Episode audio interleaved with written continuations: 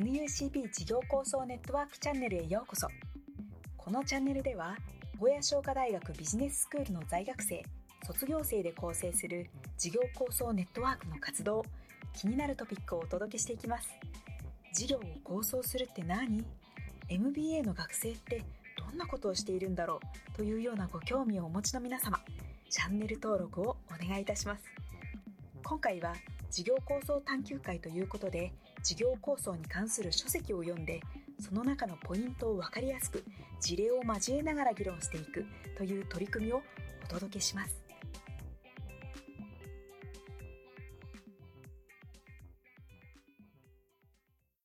よろしければ進みましょうかね。えっと、そういう意味で、えっとまあ、事業構想を体現している会社、ゼロ打ちを生み出す会社ですということで、そのメソッド、えー、ゼロ一をどうやって生み出すかっていう形式地化しているところということで、いくつかポイントを酒井さんに挙げていただいているので、えー、また酒井さんお願いします。はい。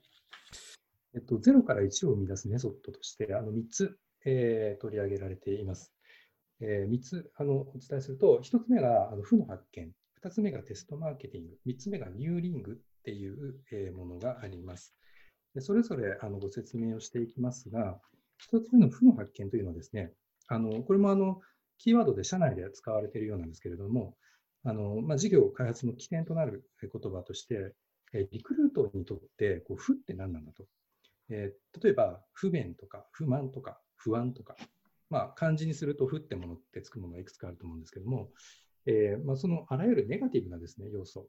こういったものを、あの発見していくっていうところがポイントになっています。で、まあ、言い換えるとですね、あのお客様のニーズを捉えるっていうのは、このふうに当たるんじゃないかって、まあ、皆さんお思いかもしれないんですけれども、リクルートで特徴的なのは、あの先ほど大目的にもあったように、あの社会の問題とかですね、あの産業構造全体に対して、えー、起きているこの負っていうものを見つけ出して、でそれをこう変革へと変えていく。まあ、この辺があの大きなポイントになると、えー、本書でも書かれています。まあ、つまり、負の条件としては、あのこれまでですね、あの見落としがちであった、誰も目をつけていなかったような負っていうのを、まあ、いかに見つけられるかと。で、本当にこれがまあ世の中の解決になるのかというところがあの重要な要素になると、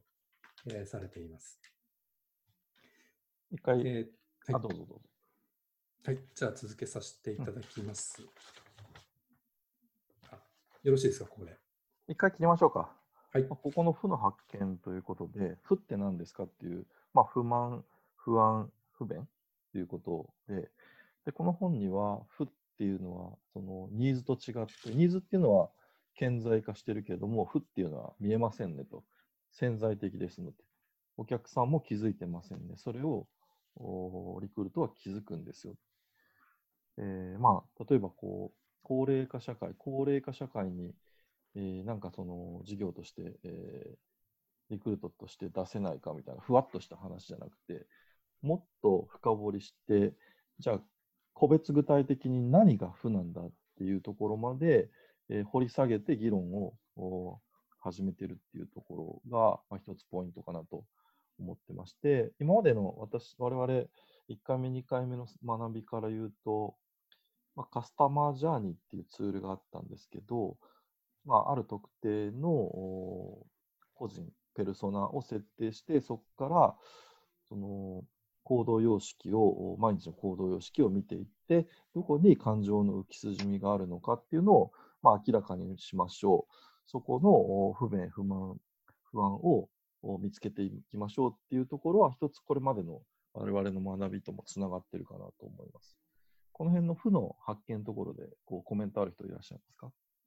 あのじゃあ、星沢からよろしいでしょうか？はい、あのこのあのリクルートでは負と言っているんですけども、えっと、イノベーションのジレンマをあの書かれたクレイトン・クリステンセン先生が、あのジョブ理論という本で、えっと、ジョブというものを定義してて、それがこのリクルートの言ってる負とかなり近いものだなというふうに思います。で、クリステンセン先生が言っているジョブっていうのは、その苦心している状況は何かとか、進歩を成し遂げるのを阻む障害物は何かとか、えー、その人が成し遂げようとしている進歩が何なのか、不完全な解決策で我慢して、埋め合わせの行動をとってないかとか、そういうことですね。でこれが、まあ、リクルートとしては、負っていう、もう一言に、えー、落とし込んで、えー、社員にそれをしっかり認識させて、えー、探し出そうとしているっていうところですね。ありがとうございます。まあ、だからそういう学術的な理論を負っていうたった一言でシンプルに表すっていうところも、